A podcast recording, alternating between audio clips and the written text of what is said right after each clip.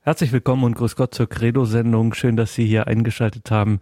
Es begrüßt Sie alle herzlich Gregor Dornis.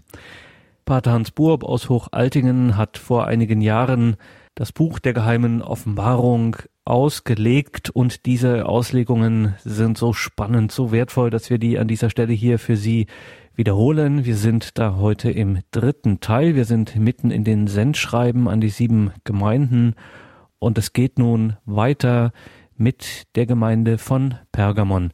Pater Hans Burb, die geheime Offenbarung, Auslegungen des letzten Buches der Bibel. Liebe Brüder und Schwestern, wir schauen einmal in die nächste Gemeinde hinein, die Gemeinde von Pergamon. Denken wir wieder daran, es geht um was jetzt ist, der Ist-Zustand und was kommen wird. Da heißt es im Vers 12, zweiten Kapitel, an den Engel der Gemeinde in Pergamon schreibe, so spricht er, der das scharfe, zweischneidige Schwert trägt. Also jetzt wird der Engel der Kirche in Pergamon also angeschrieben. Und Pergamon ist ehemals die Hauptstadt des äh, Attalidenreiches gewesen. Ist also eine sehr große Vergangenheit es war bekannt für die große Bibliothek. Dort gab es 200.000 Schriftrollen. So hat uns der römische Schriftsteller Plinius berichtet. Und von dort her, von diesen Pergamenten, das waren ja die Schriftrollen, äh, darf man wohl annehmen, dass Pergamon seinen Namen hat. Und dort war auch der bewunderte Zeusaltar, der Pergamonaltar von dem Sie ja wissen, dass er in Ostberlin jetzt steht. Umso interessanter ist diese Gemeinde und diese Stelle, was da gesagt wird. Und dort waren auch die Altäre einiger anderer Götter, auch des Kaiser Augustus, der auch als Gott verehrt wurde, und auch der Roma, ebenfalls eine Göttin. Also die heidnische Religiosität durchsetzt die ganze Atmosphäre dieser Stadt und deshalb ist eine klare Scheidung hier vonnöten. Deshalb spricht der Herr mit dem zweischneidigen, scharfen Schwert. Ich sehe immer, der Herr erscheint ja bei jeder Gemeinde in einer ganz bestimmten Weise mit einem bestimmten Titel, um einfach schon anzudeuten, um was es da geht. Es geht hier um eine ganz klare Scheidung. Deshalb er mit dem zweischneidigen Schwert im Munde also eine Stadt, die ganz und gar vom Heidentum durchdrungen ist. Ich denke, wenn Sie wieder einfach so auf den Ist-Zustand gehen, das gilt ja für die Kirche, Gemeinde zu jeder Zeit. Was erfahre ich?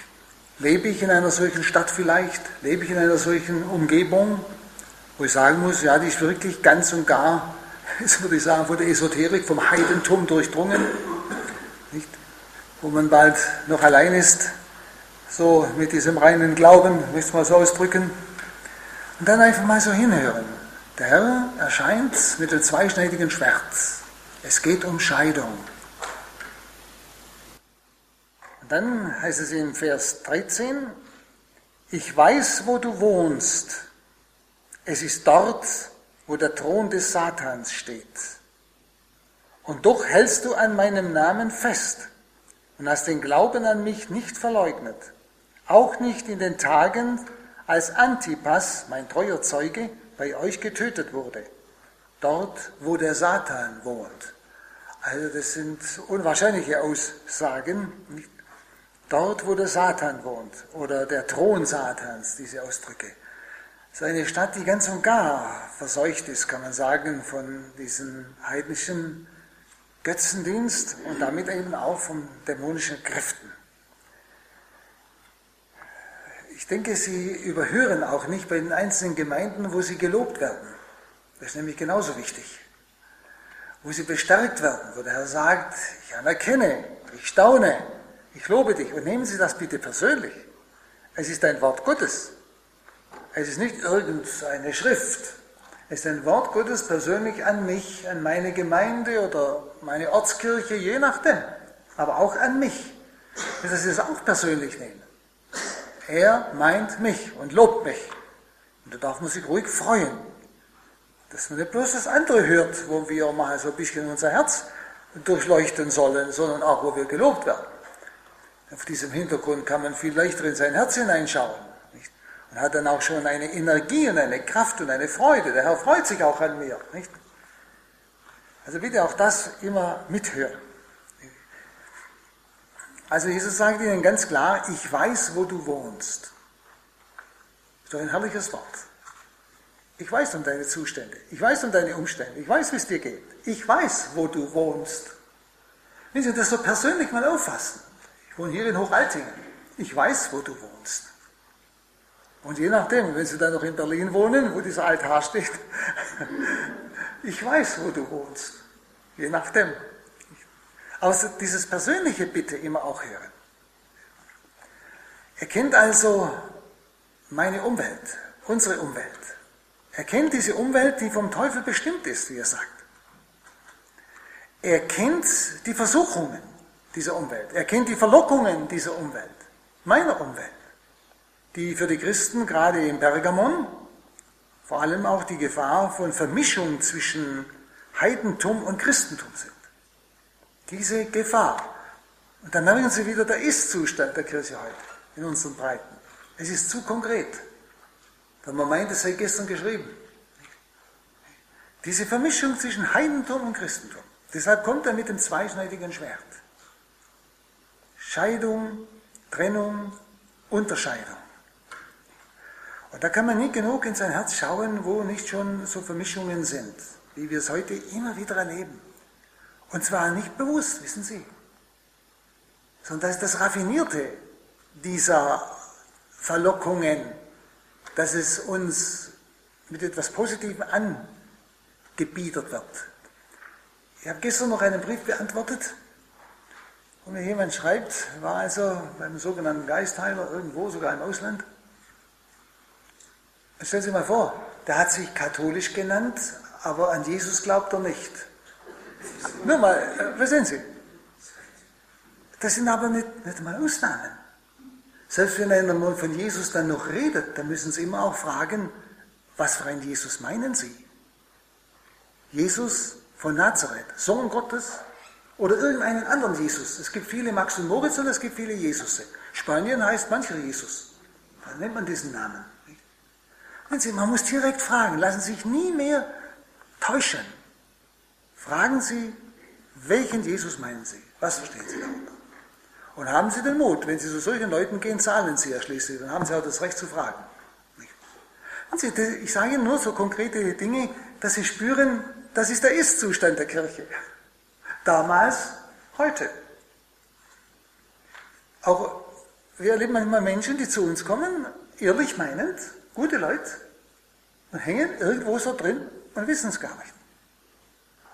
Oder wenn ich denke an einen, äh, der war in der Erneuerung, also aktiver Katholik kann man sagen, ein junger Mann, verheiratet, nicht evangelisierend und er hat gesund betet. Er hat gesagt, das ist doch was Gutes, ich bete ja. Seine Schwester hat mich gebeten, mal mit ihm zu reden. Gut, dann bin ich mal zufällig vorbeikommen, haben wir mit ihm geredet. Ich weiß nicht, wie lange, das war Hopfen und Malz verloren. Er ist überzeugter Christ und er will doch den Leuten helfen und das, er betet ja, er tut ja nichts Übles. Da blieb mir nichts anderes übrig, als ihn zu fragen, ob ich mit ihm beten darf. Er ja, selbstverständlich. Nicht?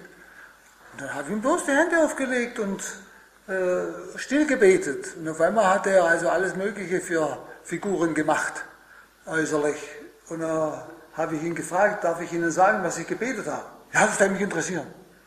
Wir haben gesagt, was ich angesprochen habe nämlich diese komischen Geister, die er da bedient.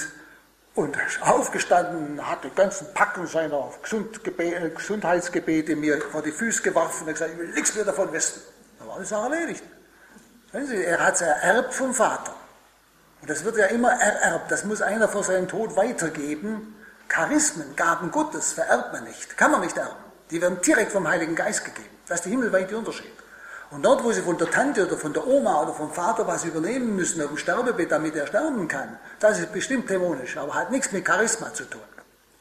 Und da muss es auch dann wieder weitergehen. Nur ein Beispiel. Sie, nur, dass Sie merken, die redet nicht irgendwo das Blaue von oben runter, sondern das sind reale Dinge. Ein aktiver, evangelisierender Christ. Nicht? Und weiß es nicht. Und deshalb, die Gabelunterscheidung ist sehr wichtig. Nicht? Und hier kommt Jesus mit dem scharfen Schwert.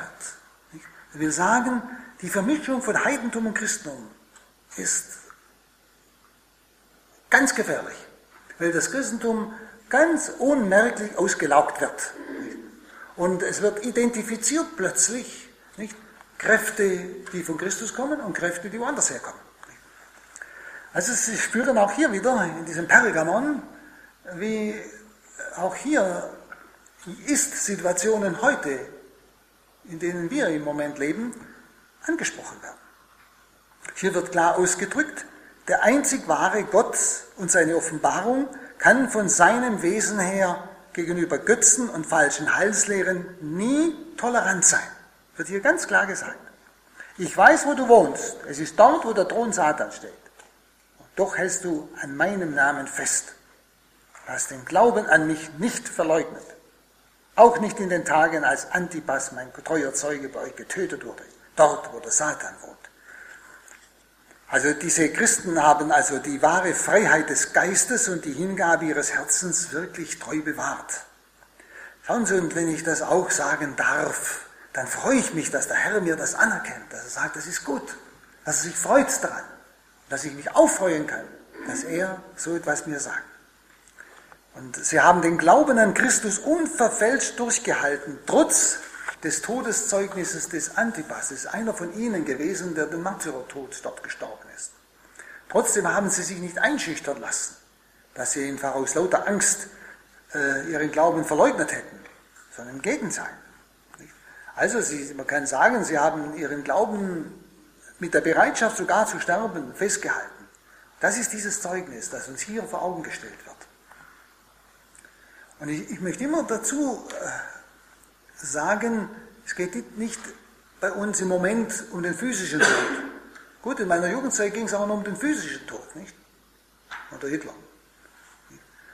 Also da hat es ihnen blühen können. Und wir wissen auch nicht, was kommen dort alles in der Weltgeschichte, in der Geschichte, das weiß ich nicht. Aber was uns akut ist, was jetzt ist, das ist eben dieser, wie soll ich sagen, dieser geistige Tod, wo man einem fast tot sagt, als unbedeutend, als blöd, als ja, man könnte fast sagen, bald nicht mehr existent und so ähnlich. Nicht? Wenn man ihn nicht mehr ernst nimmt, was heißt das eigentlich konkret? Nicht? Oder wenn ich denke, eine Aussage öffentlich gemacht, öffentlich gemacht von einer super New Agerin, einer Ideologin, nicht? dass man eben die Christen, die eben das, das, neue Zeitalter nicht kapieren, die muss man mit Gewalt in die andere, ähm, weiß nicht mehr, wie es heißt, Lebensweise katapultieren.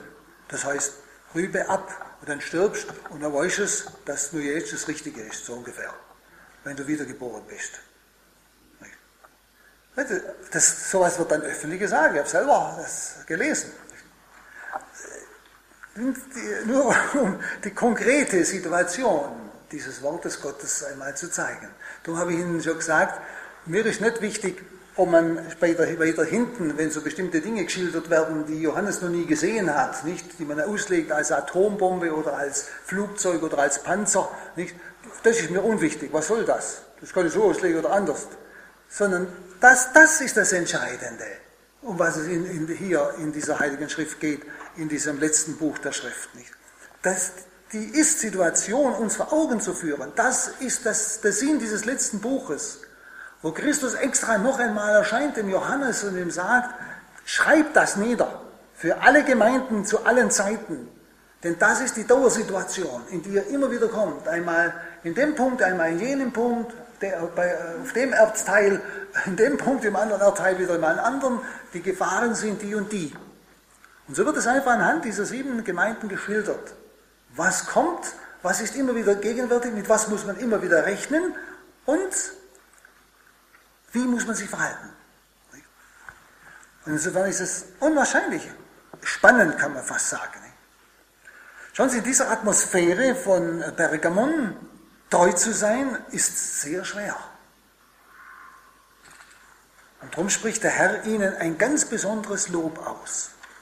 Und das dürfen wir ruhig auch in Anspruch nehmen. Ein ganz besonderes Lob. Denn wir stehen in ähnlichen Situationen. Dann Vers 14 bis 16.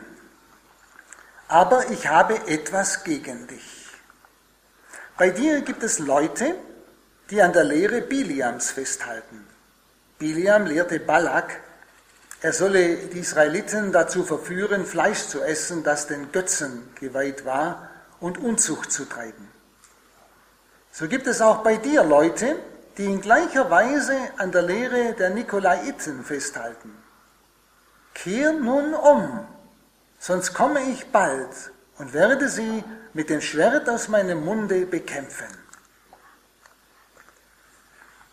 Allerdings haben sich nicht alle, also wie es hier heißt, in dieser geistigen Auseinandersetzung in Pergamon und diesen ganzen Verlockungen bewährt, nicht alle. Schauen Sie da auch wieder diese konkrete Situation. Eine Minderheit hat sich von der heidnischen Praxis anstecken lassen. Jesus bringt einen Bildvergleich aus dem Alten Testament mit Biliam und Balak. Es geht also um die Verführung zu Götzendienst und Unzucht. Das finden Sie in Numeri 25.1. Als sich Israel in Schittim aufhielt, begann das Volk mit den Moabiterinnen Unzucht zu treiben. Und dann äh, Numeri 31.16. Gerade sie haben auf den Rat Biliams hin die Israeliten dazu verführt, vom Herrn abzufallen und dem Pegor zu dienen, um Gottheit, sodass die Plage über die Gemeinde des Herrn kam. Das sind die Stellen, auf die sich die Apokalypse jetzt bezieht, wo Jesus gleichsam Johannes diesen Vergleich bringt. Nicht? Es geht also um Verführung zu Götzendienst und Unzucht. Und diese Minderheit glaubt also dem Zeitgeist glaubt, dem Ortsgeist Zugeständnisse machen zu dürfen. Sehr akut. Dem Zeitgeist und dem Ortsgeist Zugeständnisse zu machen. Und das ist etwas, würde ich sagen, vom gefährlichsten. Weil das so ineinander und übereinander geht. Oft nennt man das modern. Progressiv oder weiß ich wie, wenn man das alles ausdrückt.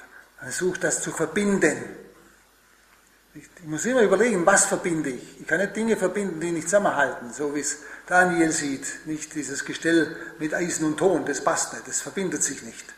Und so verbindet sich Christentum und Heidentum, verbindet sich nicht. Und dieses, dieses Anbietern an den Zeitgeist, das Anbietern an den Ortsgeist, nicht und da Zugeständnisse machen, das ist das, was der Herr hier anprangert. Und ich denke, das ist eine ganz große Gefahr, in die man ganz schnell hineinschlittert. Man will ja nicht unmodern sein, gerade auch wenn man noch jünger ist und selbst wenn man dann älter wird, dann, dann ringt man erst recht noch um Anerkennung, nicht? Dann wird man manchmal noch verrückter wie Junge nicht? und will dann modern sein mit Gewalt. Nicht? Und dann klingt es natürlich schon ein bisschen komisch. Aber es ist der Gefahr von uns allen. Es ist immer wieder diese Angleichung, wie die hier genannt wird, an den Zeitgeist und Ortsgeist. Vielleicht einfach auch da mal wieder ins eigene Herz hineinschauen. Habe ich noch den Mut, habe ich noch die Kraft? Da muss ich zuerst mal darum bitten, mich gegen den Zeitgeist zu stellen, gegen den Strom zu schwimmen, wo es nötig ist. Denken Sie immer dran, in der Liebe. Nun, diese Zugeständnisse sind aber ein Bruch mit der christlichen Lehre und mit der christlichen Praxis. Und Christus ruft diese Verirrten zur Umkehr auf. Sonst wird er selbst eingreifen durch einen klaren Richterspruch über die Verfälscher der wahren Wirklichkeit christlichen Lebens.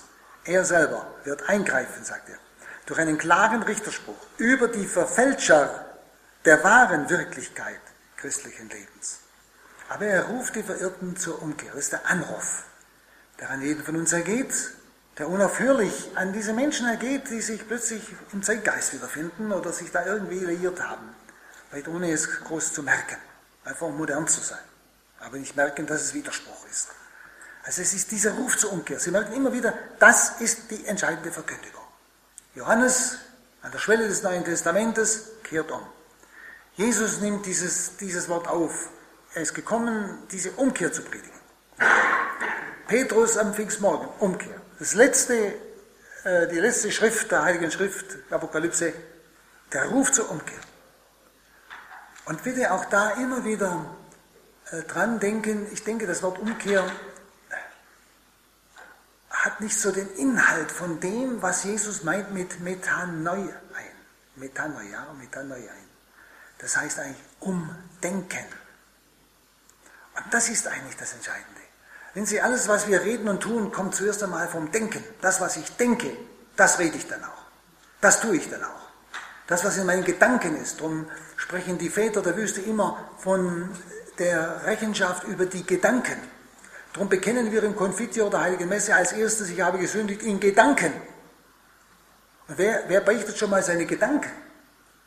Das sind aber die Brutnester der Worte und Werke. Hier liegt die Ursache, warum wir manchmal spontan plötzlich so saudum reagieren, dass wir es nachher bereuen. Wir sagen, wie kann ich bloß so? Nicht? Dass mir plötzlich ein Wort rausfährt und einen Menschen furchtbar beleidigt. Da muss ich mal überlegen, wie oft habe ich über diesen Menschen schon negativ nachgedacht, dass das plötzlich rausplatzt. Oder sogar etwas Böses tue. Wie oft habe ich das schon vorausgedacht? Jeder Mörder hat, fast jeder, da hat man festgestellt, hat seine Morde in Gedanken schon öfters vollzogen gehabt, bis er es dann wirklich getan hat. Ich muss über die Gedanken Rechenschaft geben. Ich muss in den Gedanken umändern. Metanoia, umdenken. Von Christus her denken, meine Gedanken ordnen. Und da haben Sie wunderbare Gelegenheit im Gebet. Im Gebet holt Ihnen der Heilige Geist Ihre ganzen komischen Gedanken herauf. Und was denken Sie denn beim Beten, wenn Sie nicht an Gott denken? Dann denken Sie an die Leute, die Sie am liebsten an die Wand pappen werden. Dann denken Sie an all die Beleidigungen, die Ihnen zugefügt worden sind. Dann denken Sie an all Ihre Sorgen. Dann denken Sie an alles Mögliche, was, was Ihnen nicht, nicht, nicht, nicht schmeckt. Schauen Sie, wäre wunderbar. Und dann unterdrücken Sie es und es kommt immer wie ein Feder dauernd zurück statt dass es wie die Väter machen und mal überlegen, Herr, was ist denn da los? Und das mit Gott mal besprechen, mit Jesus besprechen, es in Ordnung bringen, diese Gedanken, dann kommen sie auch nicht mehr so. Und es kommt nicht zur Tat des, im Sinn des Wortes oder auch des Tuns. Verstehen Sie? Das scheint mir ganz wichtig zu sein. Dieses Umdenken. Das ist mir viel wichtiger, also das, wenn man es so übersetzt, heißt einfach Umkehr für uns kleinen Deutschen nicht so griffig, Umkehr. Aber umdenken. Und das ist die Wurzel von all dem, was dann folgt. Meine Gedanken immer wieder vor Gott prüfen. Meine Gedanken überprüfen.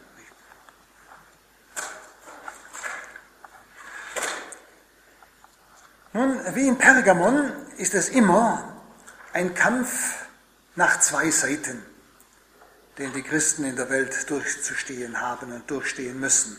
Nämlich gegen Feindschaft und Beeinträchtigung von außen und gegen Gefährdung von innen durch falsche Lehren. Es sind immer zwei Fronten, gegen die die Christen in dieser Welt zu kämpfen haben. Das ist einmal, wie es hier heißt, nicht bei dem Antipas, den sie umgebracht haben, einmal der Kampf von außen, nicht? Also die Feindschaft von außen, Beeinträchtigung von außen, die Gefahren von außen. Und dann eben die Gefährdung von innen durch falsche Lehren. Und ich denke, das Zweite ist immer wieder das Gefährlichere, weil das einfach an das Innere, an die Wurzel geht. Von außen, da kann man sich wehren. Man hat ja wirklich, ich habe gestern schon angedeutet, den Eindruck, dort, wo wir von außen in Bedrängnis geraten, dort drücken wir zusammen, da kommt Einheit und da kommt auch eine Treue zum Glauben aus dem wir dann diese Bedrängnis überhaupt verkraften. Aber wenn das weg ist und es kommt die Bedrängnis von innen, wird es viel gefährlicher. Und ich denke, das ist auch ein momentaner Ist-Zustand, so im Allgemeinen bei uns, wo wir jetzt eben leben. Einfach auch da mal dran denken. Dann äh, Vers 17 wieder, der Abschluss. Wer Ohren hat, der höre, was der Geist den Gemeinden sagt. Wer siegt, dem werde ich von den verborgenen Manna geben.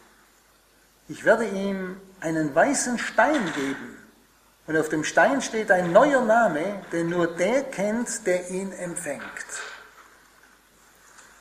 Also Jesus wieder Ist-Zustand und dann, was kommen wird. Wer siegt? Was erwartet er? Das ist einfach toll. Und das ist wichtig. Daraus schöpfen wir die Hoffnung und die Kraft. Also die Manna-Speise hat ja Israel beim Wüstenzug wunderbar am Leben erhalten und auch ins verheißene Land, kann man sagen, hinüber gerettet. Und Manna ist ja das Vorbild für die Eucharistie, wie immer wieder das in der Schrift heißt. Und das Manna wird immer nur gegeben für den heutigen Tag, nicht für morgen. Wenn Israel das Manna aufgehoben hat für morgen, dann war es verschimmelt, war nicht mehr genießbar, außer am Sabbat. Das war eine Ausnahme. Also wir sollen nicht für morgen sorgen. Es wird uns täglich das Manna gegeben, das Notwendige. Und das beten wir ja im Vater unser. Das hat uns Jesus ja gelehrt. Gib uns heute das heutige Brot. Und Brot ist in der Heiligen Schrift das Lebensnotwendige. Wein ist in der Heiligen Schrift das, der Überfluss der Gnade. Brot ist das Lebensnotwendige für Geist, Seele und Leib. Das ist die Bitte, die Jesus uns lehrt, um das tägliche, heutige Brot zu bitten. Und deshalb ist es wichtig, im Heute zu leben und nicht den Gedanken morgen. Das Brot für morgen habe ich noch nicht. Darum habe ich Angst, wenn ich mir morgen vorstelle, was da kommen könnte. Denn ich habe dazu die Kraft noch nicht. Das Lebensnotwendige für morgen habe ich noch nicht. Das kriege ich erst morgen. Das ist das, was viele Leute in Bedrängnis bringt und auch gleichsam aus ihrem Leben herausführt. Das heute ist mein Leben. Und für heute kriege ich das Notwendige. Das Manna, das uns durch die Wüste des Lebens hinüber rettet ins Land der Verheißung. Ich darf es so verstehen. Ich darf es sicher auch eucharistisch verstehen. Warum nicht? Es wird ja immer wieder damit verglichen. Aber es ist vor allem das vom Vater unser. Dieses tägliche, für heute notwendige. Darum bleiben Sie immer im Heute. Sie werden morgen staunen, wenn was kommt, wo, vielleicht, wo Sie heute, vielleicht, wenn Sie dran denken würden, Jalousie hätten, dass Sie morgen merken, ich durchstehe es genauso selbstverständlich wie das gestern. Weil ich das tägliche Manna morgen kriege, die ich morgen brauche. Bitte auch daran festhalten und nicht wieder fliehen in Gedanken. Kommen Sie wieder. Das ist dieses Umdenken, nicht? In Gedanken, dass ich morgen dauernd lebe, im Morgen lebe. Das ist auch eine Umkehr. Das gehört auch zu diesem Umdenken. Das ist auch nicht schriftgetreu. Wenn ich das Gegenteil tue von dem, was Jesus sagt, dann bin ich selber schuldig, dass ich dauernd in Ängsten hocke. Und dass ich heute mein Leben nicht leben kann vor lauter Angst vor morgen. Verstehen's? Weil ich nicht richtig denke, weil ich nicht so denke, wie Jesus mir sagt. Er sagt mir's doch. Warum tue ich es denn nicht? Warum mache ich mich denn selber unglücklich und unzufrieden, indem ich es nicht tue und immer im Morgen lebe und das heute dauernd verpasse? Auf Deutsch gesagt, überhaupt nicht lebe. Wer heute nicht lebt, lebt nicht. Das Morgen ist noch nicht mein Leben, das Heute ist mein Leben. Aus dem kann ich, da kann ich Kapital schlagen, mal in Anführungszeichen. Das hat einen Wert in sich, das heute. Also Sie merken, dass wir oft ungehorsam sind gegen das Wort Gottes und uns selber, selber in Nöte bringen. Weil wir es nicht tun, was der Herr sagt. Mir ist das das erste Mal aufgegangen, ich habe das mal erzählt, wo ich die erste Operation gehabt habe. Mit der Zeit gewöhnt man sich an so Sachen. Äh, und da haben wir schon ein bisschen Angst, wenn man denkt, da landet doch einer im Bauch rum, nicht? Und da, und da kam mir dieser Gedanke, sorgt euch nicht um morgen Tag, okay. Dann habe ich gesagt, heute, meine Schmerzen waren weg. Ich sagte, oh, ist Gott mein gut, ich bin dann schon im Krankenhaus und die, die, Schwester, die mir das da besorgt hat, nicht, die hat mich sehr gepflegt, ging mir also sehr gut. Ich denke, ja, ist doch wunderbar heute, ich habe keine Schmerzen, ist ja wunderbar. Und habe einfach das heute genossen. Nicht? Und am anderen Morgen, uh, nein, halt, stopp, es geht doch noch wunderbar. Ja, stimmt, keine Schmerzen, ist doch toll. Nicht? Dann kam sie mal mit einem Spritzle und dann habe ich irgendwo angefangen zu träumen und wo ich wieder aufwacht bin, nicht? dann sage ich, ja, wann geht das los? Ist alles schon rum. Und es ging mir immer noch gut. Und das habe, das habe ich mir gemerkt, auch bei, bei, bei größeren Operationen haben wir das gemerkt. Ich bin aber versucht, immer im Augenblick. Es geht doch noch. Es geht immer noch. Und das hält sogar aus. Nicht? Und da habe ich gemerkt, das stimmt. Du kriegst dein Mana für den Augenblick. Du kriegst es für heute. Und wenn ich da immer an das Morgen denke, gedacht hätte, wäre ja verrückt war. Da ist uns das erste Mal als Erfahrung bewusst geworden. Nicht? Aber manchmal muss man ihn ja zwingen, nicht? Zum Glück. Wenn man Christus nicht glaubt. Aber das sind diese Dinge. Ja. Diese Manna-Speise. Ich möchte sie mal so, so auslegen. Ich denke nicht, dass es daneben ist. Das, ist. das hat Israel durch den Wüstenzug wirklich am Leben erhalten. Und das ist das, was ich heute bekomme, was mich am Leben erhält. Das tägliche, heutige Brot, lebensnotwendige, Geist, Seele und Leib. Das ist hier ange angesprochen. Das ist der geistige Mensch sagt, wer sieht, dem werde ich von dem verborgenen Manna geben. Und der weiße Stein, da wurde in der antiken Gerichtspraxis vom Richter dem Verurteilten oder auch dem Angeklagten übergeben, als Zeichen seines Freispruchs bekam er einen weißen Stein. Das wäre also ein Ausdruck für die Schuldlosigkeit im Gericht Gottes. Darum heißt er hier, wer siegt, dem werde ich von dem verborgenen Manna geben, ich werde ihm einen weißen Stein geben. Nicht? Das ist beim Sieg, also beim letzten Richterspruch, wird also genau mit dieser Praxis übereinstimmen. Das wäre der Ausdruck für die Schuldlosigkeit im Gericht Gottes. Aber hier kommt noch etwas hinzu, dass nämlich dieser Stein einen neuen Namen trägt den nur der kennt, der ihn erhält. Und Name bedeutet ja so viel wie Wesen. Als Gott dem Mose seinen Namen kundtut, tut er ihm sein Wesen kund. Ich bin der Immerseiende, bin immer da, wo immer du bist und so weiter. Also Name steht fürs Wesen. Also dem Sieger wird demnach ein, ich möchte es fast sagen, ein neues Wesen geschenkt. Es drückt das ganz persönliche Verhältnis zu Gott aus. Das ist gemeint. Mein ganz persönliches Verhältnis zu Gott, das nur diesem Menschen zum Bewusstsein kommt. Das heißt, jeder hat also ein einmaliges Verhältnis zu Gott. Bei Kindern in der Familie nicht, kann man auch sagen, schon alle ein gutes Verhältnis zur Mutter oder zum Vater, nicht? so ein ziemlich gleiches Verhältnis. Und so denken wir im Himmel nicht, ja, gibt es da Verliebtere und weniger Geliebte oder wie ist denn das? Schauen Sie, das ist das Wunderbare. Jeder hat ein total einmaliges Verhältnis zu Gott. Es ist eine einmalige Form der Liebe des Menschen zu Gott und Gottes zu diesem Menschen. Gott ist unendlich, hat unendliche Möglichkeiten. Und das ist der Weise Stein mit dem neuen Namen, mit dem neuen Wesenszug. Das ist etwas Wunderbares. Ich bin also schon gespannt wie ein Regenschirm. Und nur er allein wird das erleben. Und ich denke, und ich denke, das ist die Communicatio Sanctorum. Das ist diese, dieses Gastmahl des ewigen Lebens. Warum Gastmahl, wenn es nichts zum Essen gibt? Verstehen Sie, was ist denn gemeint? Da geht es um Austausch. Und ich kann ja auch nichts austauschen, was wir selber schon haben.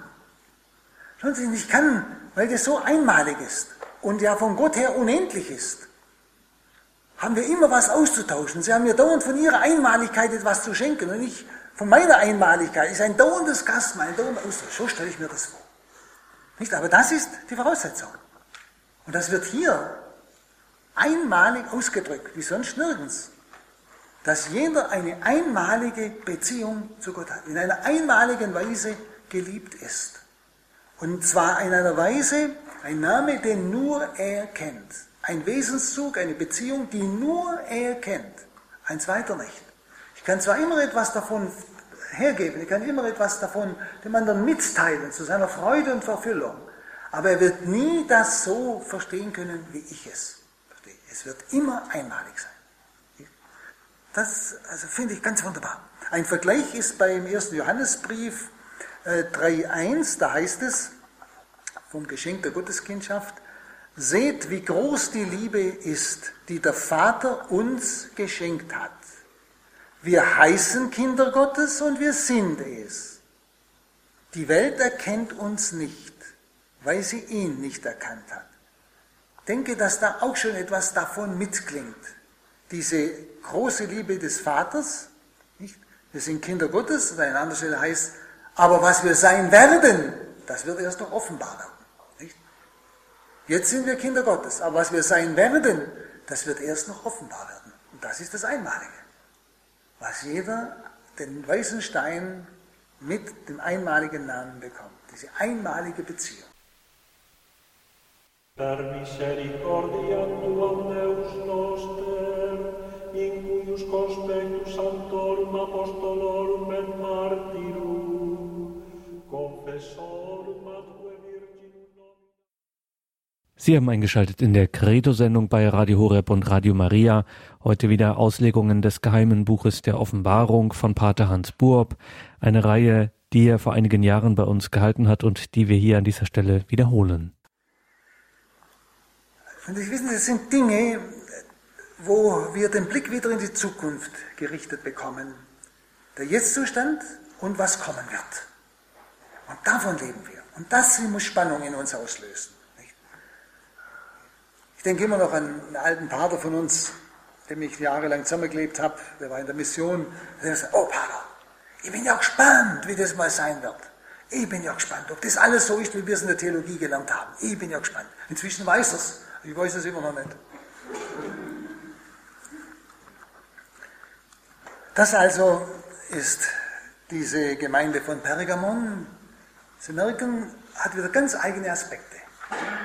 Aspekte, wo wir uns fragen müssen, finden wir sowas im Jetztzustand unseres Lebens, unserer Kirche jetzt an Ort und Stelle?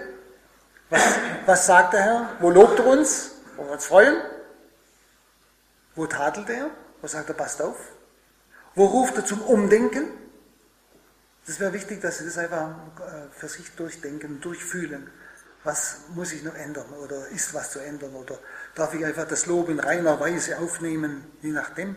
Und vor allem dann diese Weitsicht, dieser weiße Stein mit einem einmaligen Namen, den niemand anders kennt. Schauen wir noch in die nächste Gemeinde in Thyatira. Das ist Vers 18 und 19. An den Engel der Gemeinde in Thyatira schreibe, so spricht der Sohn Gottes, der Augen hat wie Feuerflammen und Beine wie Golderz. Ich kenne deine Werke, deine Liebe und deinen Glauben, dein Dienen und dein Ausharren und ich weiß, dass du in letzter Zeit mehr getan hast als am Anfang. Toll. So Sowas gibt es auch im Jetztzustand. Also Tiatira ist eine kleine Stadt im Lykustal. Es lebt praktisch Tiatira vom Handel und vom Gewerbe. Sie erinnern sich an die Purpurhändlerin Lydia, die stammte von Tiatira. Das ist Apostelgeschichte 16, 14. Eine Frau namens Lydia, eine Purpurhändlerin aus der Stadt Thyatira, hörte zu beim Paulus. Sie war eine Gottesfürchtige und der Herr öffnete ihr das Herz, sodass sie den Worten des Paulus aufmerksam lauschte. Das war Thyatira. Paulus hinkam. Also dort gab es auch die sogenannten Zinkmühlen. Es gab eine erzverarbeitende Industrie dort.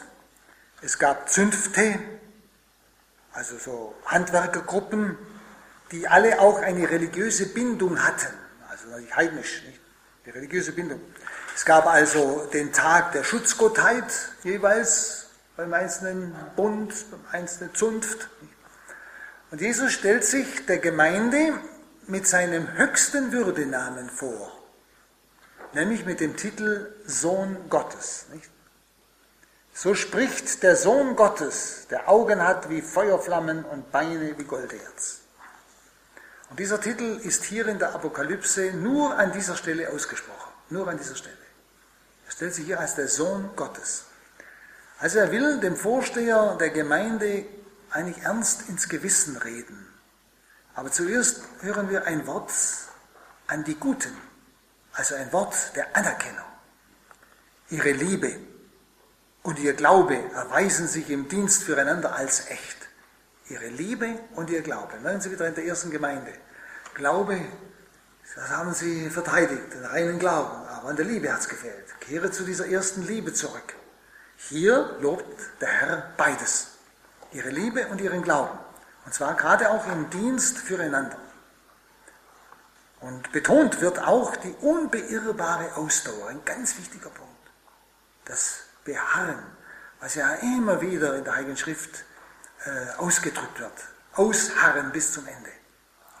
Der wird selig werden und so weiter.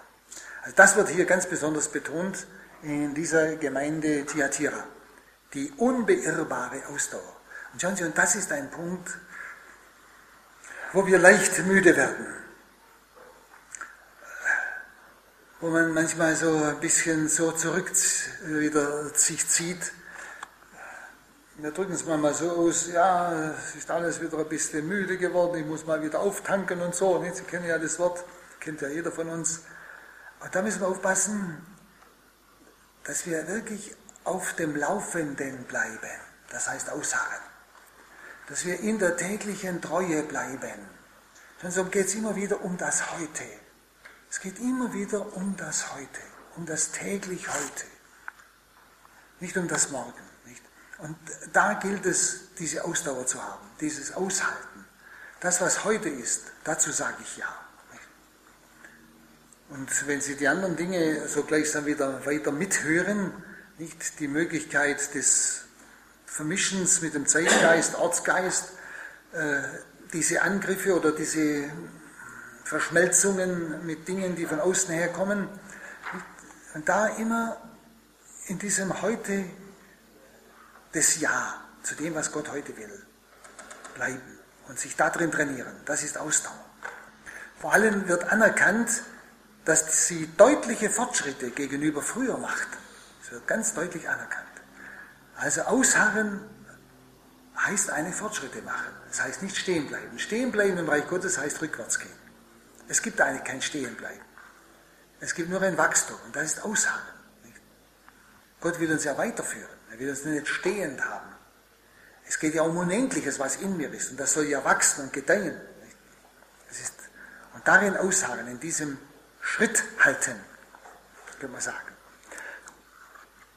Dann in dem Vers 20, aber ich werfe dir vor, dass du das Weib Isabel gewähren lässt. Sie gibt sich als Prophetin aus und lehrt meine Knechte und verführt sie, Unzucht zu treiben und Fleisch zu essen, das den Götzen geweiht ist. Also eine sehr massive Anklage, die er an den Engel der Gemeinde richtet, der sowas zulässt. Also der scharfe Tadel betrifft die Bildung und ja auch die Nachgiebigkeit von diesen irrigen Richtungen, also von diesen verkehrten Strömungen. Also diese Nachgiebigkeit. Und an der Spitze dieser Bestrebungen da stand eine Frau, die das Charisma der Prophetie fälschlich für sich in Anspruch nahm, wie es heißt. Fälschlich. Und sie wird symbolisch mit der Isabel aus dem Alten Testament verglichen. Isabel war ja die Frau des Königs Ahab, die das Volk zum Götzendienst veranlasste. Und sie hat gewisse sittliche Lachsheit gestattet, diese Isabel. Und genau das tut diese, im übertragenen Sinn, diese Isabel hier in dieser Gemeinde Thyatira, die sich ausgibt als Prophetin. Auch eine Situation, wo wir uns immer wieder auch klar werden müssen, äh, ich sage immer, wenn Gott einen Heiligen fangen will, dann hängt er einen Heiligen an die Angel und kein Teufel. Ein Heiliger beißt nie in der Teufelei an der Angel. Aber, eine Angel, aber in einen Heiligen, da beißt er nein. Und ich habe hab schon den Eindruck, wenn ich jetzt wieder an den Ist-Zustand denke, von diesem Wort aus, nicht? von dem Wort dieser falschen Prophetin, dass das meines Erachtens eine ganz gefährliche Form ist, Frommen das den Fuß zu stellen. Das heißt, ähm, dass Menschen auftreten mit dem Anspruch, von Gott her zu sprechen. Und deshalb ist es so wichtig, dass die Kirche das prüft, auch wenn sie manchmal ein bisschen grausig lang braucht. Äh, wissen Sie, es geht wirklich um die Wahrheit. Und ihr hat der Geist Gottes die Wahrheit gegeben. Gut, wird manches von manchen Leuten wird auch manches verhindert, das ist mir auch klar. Aber achten Sie immer wieder bei solchen Dingen, da wir heute sehr wundersüchtig sind, darauf, ist es wirklich von Gott oder nicht? Unterscheidung der Geister. Ich erlebe wieder von guten, guten Leuten, die schicken mir also prophetische Worte von dem und der und wo ich mal denke, meine Güte, manches klingt sehr fromm und nett, das, das kann man standen lassen, das ist nichts Besonderes, das schmeißt einen nicht um, das hat halt jemand gedacht und hat gemeint, sei von Gott gut, warum nicht, das ist doch gar nichts kaputt. Aber es sind manchmal so Dinge, vor allem wenn es immer um Voraussagen geht. Und ich merke halt, wie die Menschen durcheinander kommen dadurch. Aber wie sie begierig sind. Sie wollen immer mehr wissen, was kommt. Sie wollen nicht mehr vertrauen. Sie wollen nicht mehr im Heute leben und alles Gott anempfehlen. Hier steht alles. In diesen Gemeindeberichten, diesen sieben Gemeinden steht alles drin. Mit was wir rechnen müssen, rechnen sollen, rechnen dürfen und wie wir uns verhalten sollen. Mehr bräuchten wir eigentlich nicht. Denn der Herr zeigt sich als der Herr, der über allem steht und der alles in den Händen hat und der uns auf ein gutes Ziel zuführt. Und wo wir eigentlich in voller Hoffnung unseren Weg gehen können. Warum muss ich wissen, was übermorgen ist oder ob da das ausbricht oder jenes ausbricht oder das passiert oder jenes passiert? Warum muss ich denn das vorauswissen? Was ist denn da der Hintergrund? Wenn Sie, und diese verrückte Neugier ist das größte Loch für den Versucher. Die Neugier treibt die Leute in den Okkultismus. Äh, treibt die Leute zu falschen Isabels, zu falschen Propheten. Nicht? Ohne dass sie prüfen. Nicht? Ich habe jetzt wieder einen Brief gekriegt, muss sagen, von einer wirklich gläubigen, schon jahrelang Ordensfrau. Jetzt hat sie eine Frau entdeckt. Über die kann sie direkt mit Jesus sprechen. Sie kann Fragen stellen und die antwortet. Ich habe euch geschrieben, sind Sie vorsichtig, stellen Sie keine Fragen aus Neugier und prüfen Sie es. Das ist doch toll. Wer von uns hat nicht die Sehnsucht, mal mit Jesus auf Du und Du zu reden? Mensch, als immer bloß über, über, übers Fernsehen oder ich sage es immer so. Seht wer hat da nicht die Sehnsucht, dann mal jemand zu begegnen, der direkt mit ihm redet und ich, komm, ich kann direkt in diesen Dialog einsteigen. Also toll. Es ist ja auch die Sehnsucht des liebenden Menschen. Nicht? Aber hier spricht Jesus zu mir. Warum landen wir dein Wort nicht? Das ist sein persönliches Wort. Die Schrift ist sein persönliches Wort. Warum nehme ich das nicht persönlich? Und warum lasse ich mich aus lauter Neugier auf so steigen? Mag mal was auch echt sein. Und das, was in der Kirche anerkannt ist, das zweifle ich überhaupt nicht. Und ich, ich, muss Ihnen ehrlich sagen, ich halte die Pastoralpläne des Himmels für sehr wichtig, die zum Teil nicht anerkannt werden. Nicht? Dafür machen wir menschliche Pastoralpläne, die nichts bringen. Und die Pastoralpläne des Himmels, die angeboten werden, nehmen wir nicht an, soweit sie echt sind. Verstehen Sie? Da denke ich schon so. Also nicht, dass Sie mich falsch verstehen. Und trotzdem, es sind auch immer wieder Unterscheidungen nötig. Dass wir nicht in diese Gefahr kommen, dass wir einer Isabel zum Opfer fallen. Nicht? Das war sicher eine fromme Isabel. Sonst wären die Frommen nicht reingefallen. Nicht? Bleiben wir grundkatholisch leid. Bleiben wir im Vertrauen. Und das ist das Wort Jesu. Das meint mich, das ganz persönlich, ganz individuell. Wenn Sie genau hinhören, werden Sie sich sogar bis ins Herz hinein getroffen fühlen an manchen Stellen und sagen, Herr, dass du mich so gut kennst, das hätte ich doch nicht gedacht. Dann merken Sie, wie persönlich das ist. Da brauche ich keine Erscheinung, außer Alterserscheinungen, aber das ist was anderes.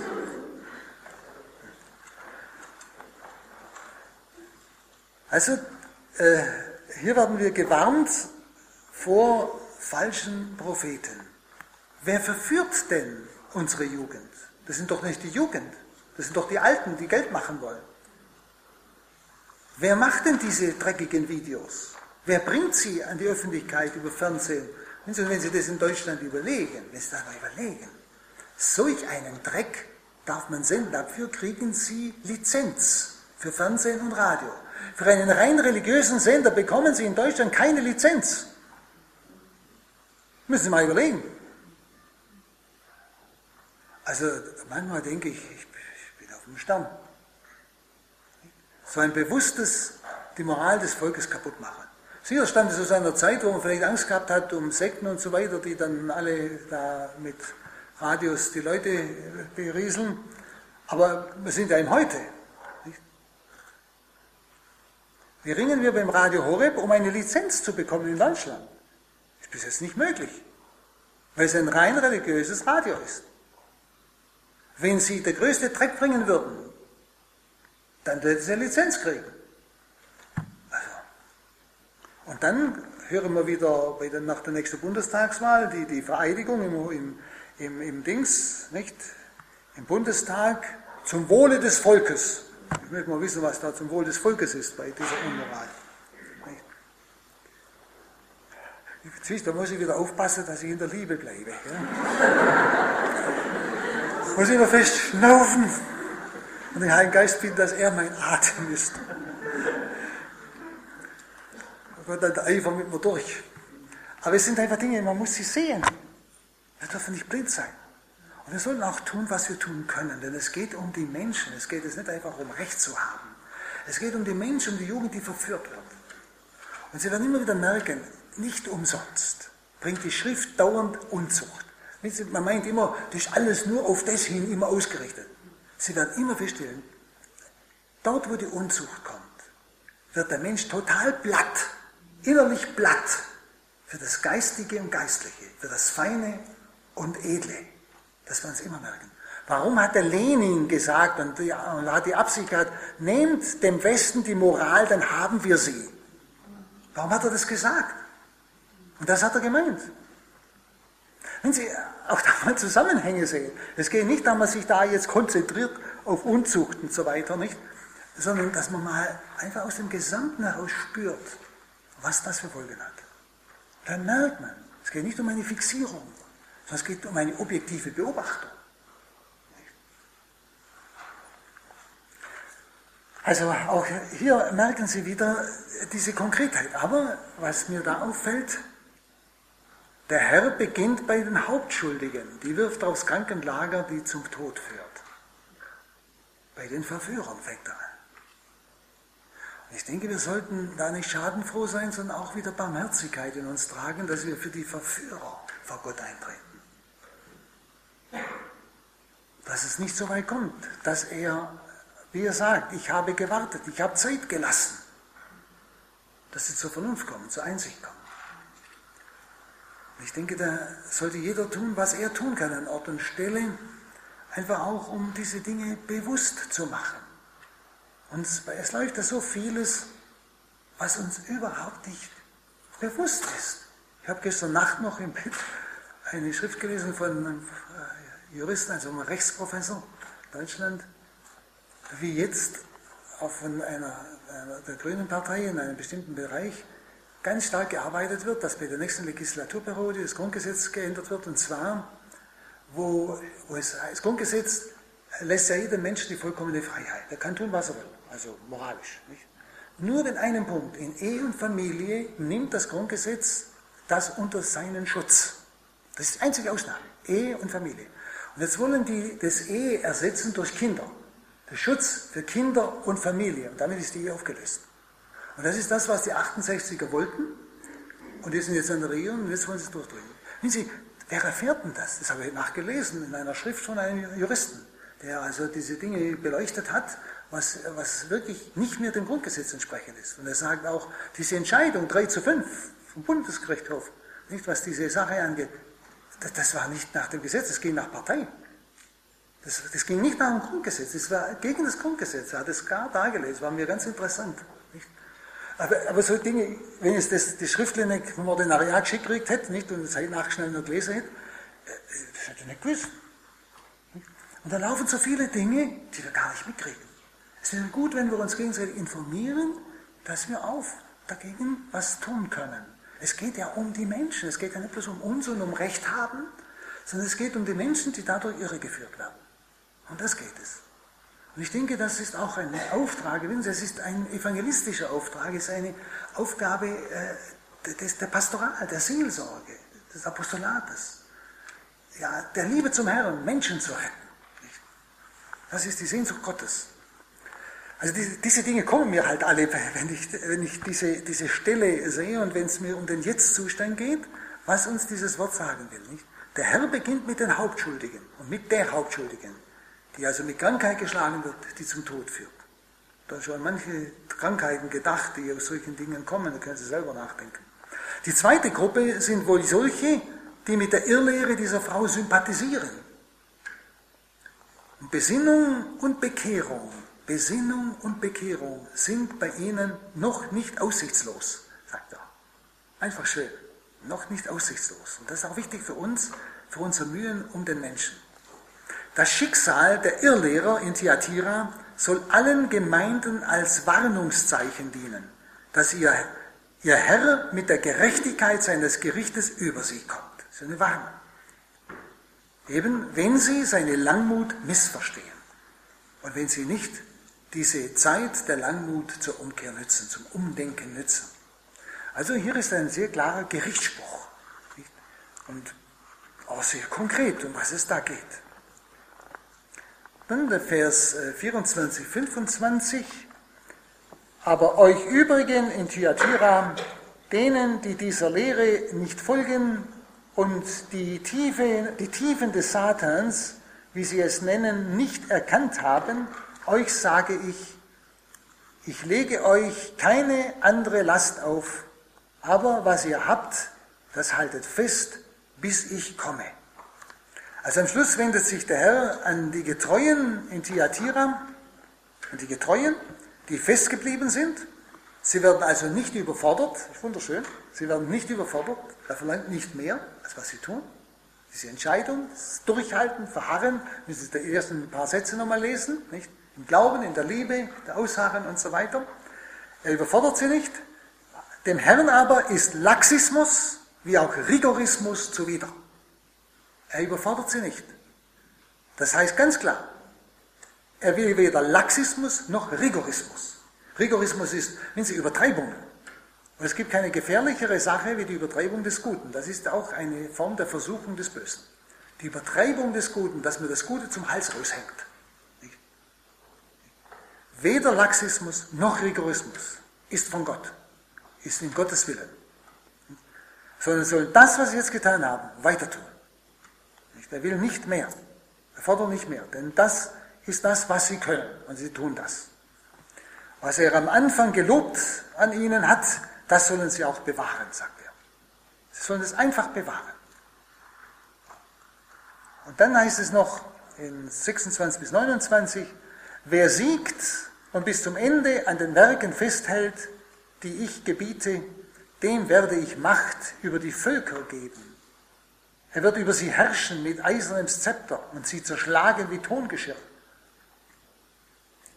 Wie auch ich sie von meinem Vater empfangen habe, diese Macht. Und ich werde ihm den Morgenstern geben. Wer Ohren hat, der höre, was der Geist den Gemeinden sagt. Also der Siegespruch wieder am Schluss nimmt Bezug nun auf die besondere Lage der Kirche in Thyatira. Also keine Zugeständnisse, keine Angleichung, an die nichtchristliche Umwelt. Keine Zugeständnisse, keine Angleichung an die nichtchristliche Umwelt. Die unverfälschte Wahrheit setzt Grenzen. Die sind vom heiligen Willen Gottes gezogen. Die unverfälschte Wahrheit setzt Grenzen. Wer sich daran hält, wird an der Herrschaft Christi über die Welt teilhaben. Und sogar am Gerichte Christi über die abtrünnige Welt wird er teilhaben. Sie werden mitrichten, wie es ja an anderer Stelle auch heißt, nicht der Schrift.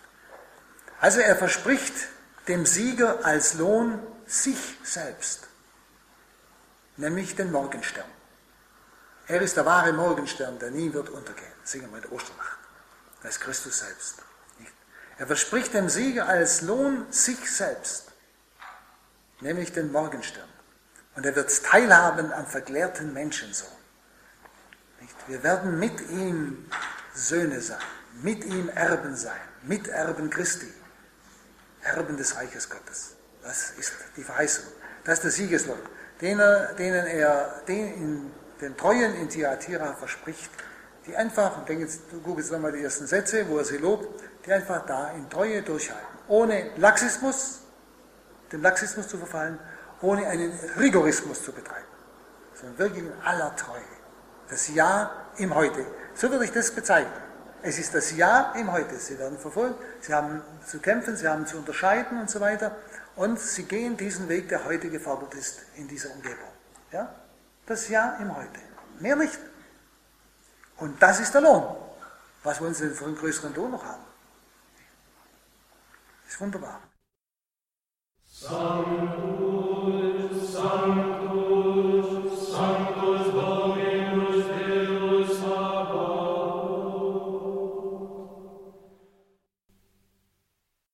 Das war die Credo-Sendung bei Radio Horeb und Radio Maria, heute mit einer weiteren Auslegung des geheimen Buches der Offenbarung durch Pater Hans Buob aus Hochaltingen. Wenn Sie möchten, schauen Sie auf horeb.org. Dort wird es in Kürze diese Sendung als Podcast geben. Oder Sie können sich auch ganz klassisch, wenn Sie sie zum Beispiel verschenken möchten, eine CD bestellen bei unserem CD-Dienst. 08328 921 120 ist die Telefonnummer, unter der Sie das können. Auch im Tagesprogramm auf horeb.org gibt es ein CD-Symbol. Wenn Sie das anklicken, können Sie sich auch eine CD über diesen Weg bestellen. Hier im Programm geht es jetzt weiter mit der Komplet. Wir beten das Nachtgebet der Kirche. Ich darf mich an dieser Stelle von Ihnen verabschieden, wünsche Ihnen weiterhin viel Freude hier im Programm von Radio Horeb und Radio Maria. Einen gesegneten Abend und eine behütete Nacht. Das wünscht Ihnen Ihr Gregor Dornis.